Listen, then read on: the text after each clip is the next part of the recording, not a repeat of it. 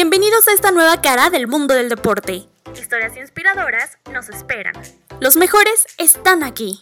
Valentía, esfuerzo, tenacidad y grandes sueños forman parte de este camino. Soy Paola Bernal y te invito a que seamos uno mismo en esta búsqueda y nos encontremos al final alcanzando la gloria.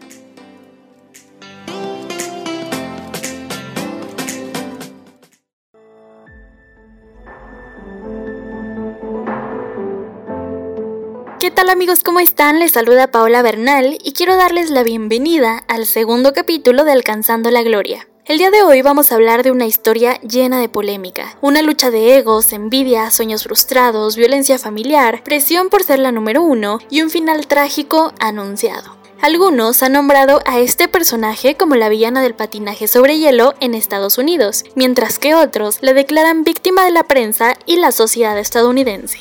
Aún con todo esto, nadie duda en que es todo un ícono del deporte. Adrenalina y fuertes emociones acompañan este relato. Con la descripción pasada, algunos podrán saber de quién hablaremos, y para quienes no lo sepan, es momento de presentar a la protagonista de este episodio. Ella es Tonya Maxine Harding, expatinadora sobre hielo nacida en Portland, Oregon, el 12 de noviembre de 1970. Tras el abandono de su padre, Albert Gordon Harding, Tonya fue criada por su madre, Labona Golden, en East Portland. La pequeña Tonya creció en un barrio pobre. Su madre era una camarera y trabajaba muchas horas a la semana para mantener a flote a su familia. La madre de Tonya la inscribió a clases de patinaje sobre hielo a los 3 años, después de que la pequeña viera a gente patinando en un mall. Su infancia parecía marchar bien. Tonya había encontrado en el patinaje artístico una válvula de escape a su realidad. Harding empezó a ser entrenada por Diane Rowlinson en el Ice Chalet del Portland Slide Center a los 4 años de edad. Para la Bona no era suficiente la exigencia de Diane. Ella ejercía la propia con el lema La letra con sangre entra, utilizando la violencia y regañándola efusivamente por cada falla. A esto se suman las incontables veces en las que la llamaba fea, gorda, fracasada, entre otros insultos. La golpeaba en la pista e incluso en varias ocasiones le prohibió que fuera al baño, justificando dicho acto diciendo que ella solo había pagado para que patinara, no para que utilizara el resto de las instalaciones. En algunas entrevistas, Labona reconoce que quiso vivir su sueño a través de su hija. Pensó que lo conseguiría exigiéndole mantenerse en un nivel muy alto, algo fuera de su alcance a su corta edad. Labona estaba dispuesta a hacer de todo con tal de convertirla en la número uno. Era tanta la sed de triunfo de su madre que se comenzó a encargar totalmente de la imagen de su hija. Debido a que el costo de los trajes de patinaje eran muy altos, comenzó a coserlos. La mantenía alejada de las demás niñas que entrenaban en el chalet, mencionándole constantemente que ellas eran sus enemigas y que únicamente debía concentrarse en ser la mejor. Conforme Tonya fue mejorando su técnica y escalando peldaños, su madre veía que realmente tenía talento, habilidad y un gran futuro en ese deporte. Así que la presionó cada vez más, obligándola a dejar el segundo año de la escuela secundaria para que se dedicara de tiempo completo a sus entrenamientos. Más tarde logró obtener un diploma de equivalencia general. Tonya confesó muchos años después que a los 7 años la violencia física y psicológica que experimentaba la veía como algo normal. Sin embargo, eso la terminó llevando a terapia en su adolescencia y a considerar en irse a vivir con su padre, con quien tenía una convivencia totalmente diferente. Cuando se le permitía estar con él, se dedicaba a cazar, arreglar automóviles, realizaba carreras de aceleración, aprendió a conducir e incluso aprendió a pelear por si en alguna ocasión lo necesitaba. Esto afectó tanto a Tonya que también estuvo presente en sus relaciones amorosas. A los 15 años se enamoró de Jeff Gillely y durante años tuvieron una relación enfermiza caracterizada por los insultos, los golpes y reconciliaciones con falsas promesas. Harding, que solo buscaba ser amada, se convirtió en el costal que recibía todo tipo de golpes. Primero con su madre y luego con Jeff, con quien se casó a los 19 años en 1990. La relación terminó en divorcio tres años después. Su segunda pareja fue Michael Smith, con quien se casó en 1995 y se divorciaron un año después. El 23 de junio del 2010 se casó con Joseph Price, a quien conoció en un restaurante local llamado Timbers, cuando tenía 39 años, y formaron una familia dando a luz a su único hijo el 19 de febrero del 2011. La carrera profesional de Harding comenzó formalmente a mediados de los 80, cuando empezó a trabajar en la escalera de patinaje de competición. Logró conseguir el sexto lugar en el Campeonato de Patinaje Artístico de 1986, consiguió el quinto lugar en el 87 y en el 88 y se colocó en la tercera posición en 1989. Después de ganar el Skate America en 1989, fue considerada una gran contendiente para el Campeonato Estadounidense de Patinaje Artístico que sería realizado en 1990. Pero hubo dos situaciones que la frenaron. Tenía gripe, asma y un patinaje libre pobre.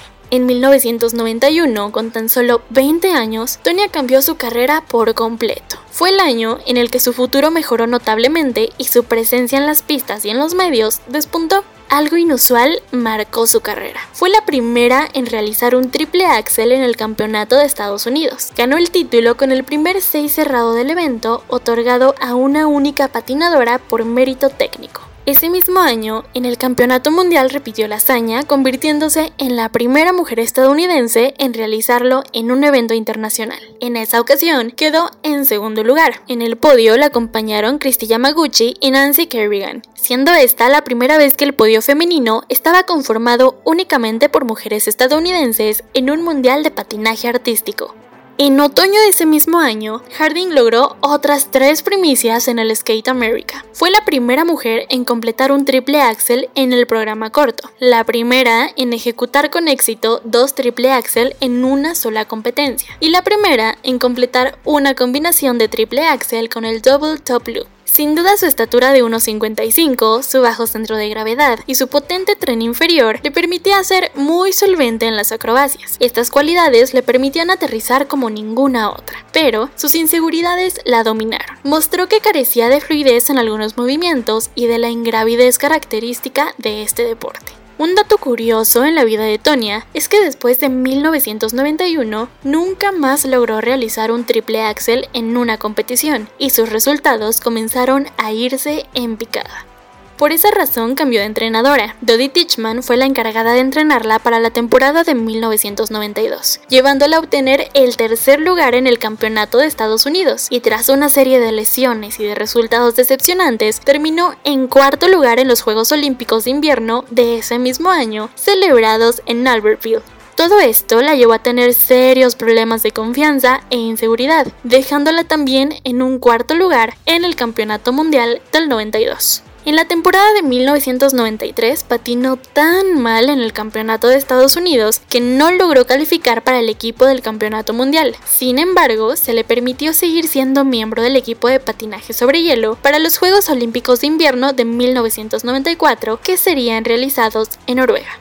Mientras todo esto pasaba en la vida de Harding, en la costa estadounidense del Pacífico, una nueva estrella emergía. Una mujer totalmente opuesta a Tonya. Ella era Nancy Kerrigan, con quien compartió el podio en el Campeonato Mundial de 1991. Nancy nació en Massachusetts en una familia modesta y feliz. Ella comenzó mucho más tarde a patinar, lo hizo a los 8 años. Nancy poseía la elegancia y la gracia natural de la que Harding carecía. No era muy buena acróbata, pero tenía un magnetismo incomparable, que junto con su encanto atraía una fila de patrocinadores, mismos que le hacían falta a Tonya.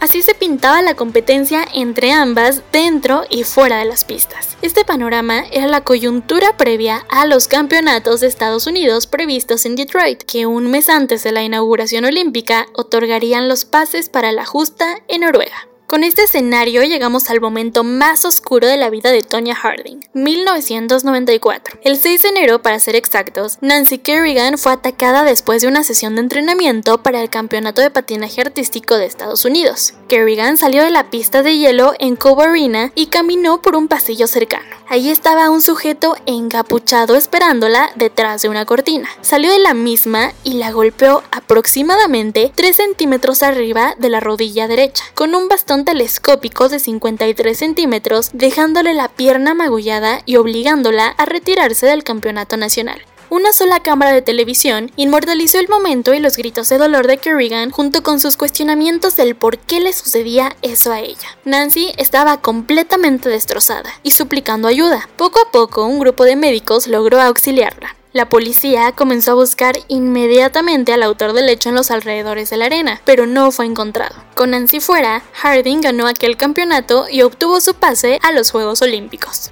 Las imágenes captadas fueron un tema de debate que prendieron una mecha descomunal en los medios de comunicación. Durante meses no se habló de otra cosa que no fuera aquel terrible acontecimiento. Rumores aseguraban que detrás de este suceso se encontraba Harding. Con esto comenzó un frenesí mediático que se convirtió en uno de los mayores escándalos en la historia deportiva estadounidense. Kerrigan apareció en la portada de las revistas Time y Newsweek en enero del 94. El primero de febrero, Lee declaró contra Harding. La policía ató cabos poco a poco hasta que lograron detener al agresor, el cual fue identificado como Shane Stant. Se preguntarán quién es Shane Stand. Resulta que el ex marido de Harding, Jeff Gilloley, y su autoproclamado guardaespaldas, Sean Eckhart, contrataron a Stand para romperle la pierna derecha a Kerrigan. Esto con la finalidad de que no pudiera participar en los Juegos Olímpicos. Después de buscarla en su pista de práctica en Massachusetts y no encontrarla, decidió seguirla hasta Detroit para ejecutar la petición, mientras Kerrigan se recuperaba rápidamente tanto que la Federación Estadounidense decidió concederle el pase olímpico pese a no haber podido competir en los nacionales. A Kerrigan le fue bien a partir de la lesión, pues la compañía Disney le prometió un contrato de 9.5 millones de dólares para actuar en sus espectáculos una vez concluidos los Juegos. Sin duda, el mundo viviría un gran duelo olímpico y las audiencias de televisión prometían ser estratosféricas. Una vez en Lillehammer, Noruega, el entrenamiento previo al programa corto del patinaje artístico femenino, que normalmente cubren una veintena de periodistas, congregó a más de 400, que estaban pendientes de cada gesto, cada mirada y del lenguaje corporal de las dos chicas. Con la demanda de boletos, hallar una entrada para presenciar la competición era un milagro. Bien dicen que no hay mal que por bien no venga, y que por más que intenten frenar al talento, ese es intocable. Kerrigan regresó con la medalla de plata, mientras que Harding terminó en el octavo puesto y con una actuación bastante criticada. El 16 de marzo, Tonya se declaró culpable para evitar un juicio que se preveía demoledor, declarando lo siguiente. No participé en el asalto planificado contra Nancy Kerrigan. Sin embargo, soy responsable por no informar las cosas que descubrí sobre el asalto cuando volví a casa después de los nacionales. Tras sus declaraciones, fue condenada a tres años de libertad condicional, 500 horas de trabajos comunitarios y una multa de 100 mil dólares. También fue expulsada de por vida de la Federación Estadounidense de Patinaje. Se le prohibió participar en competencias, dar clases y tener cualquier tipo de acercamiento con el deporte. Se le declaró persona non grata y el mundo entero se le vino abajo.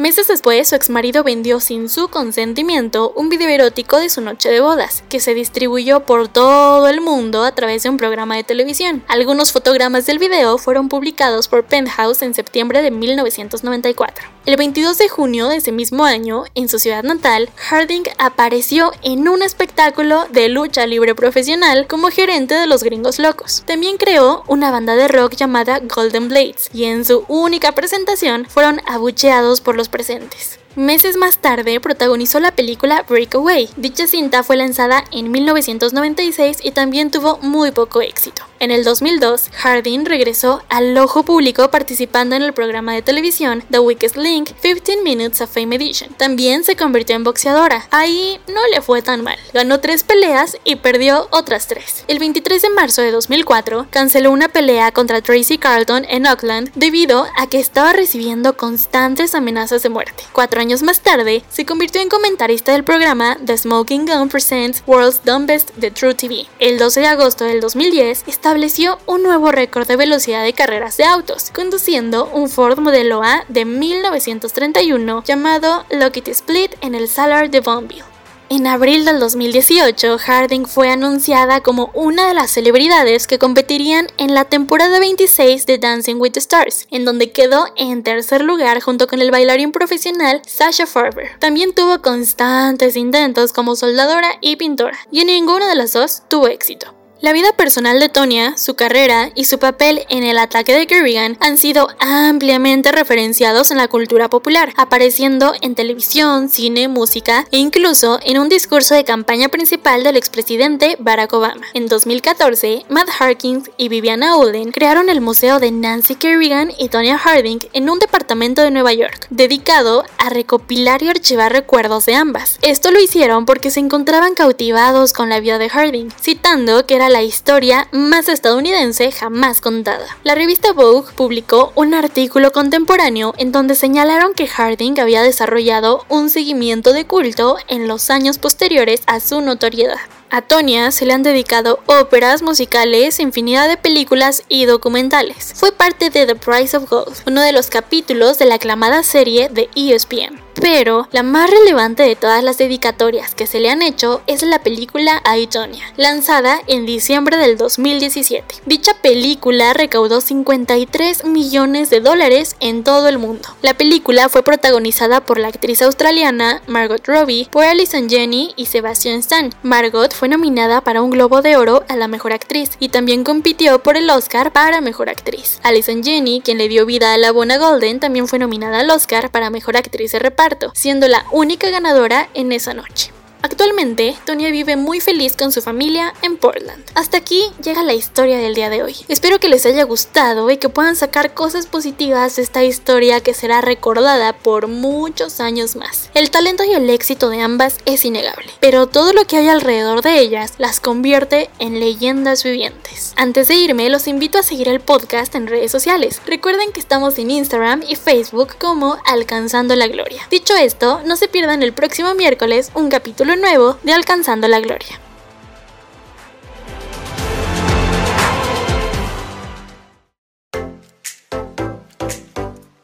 Gracias por acompañarme en este episodio. No olvides seguir nuestras redes sociales para seguir descubriendo conmigo historias inspiradoras del mundo del deporte.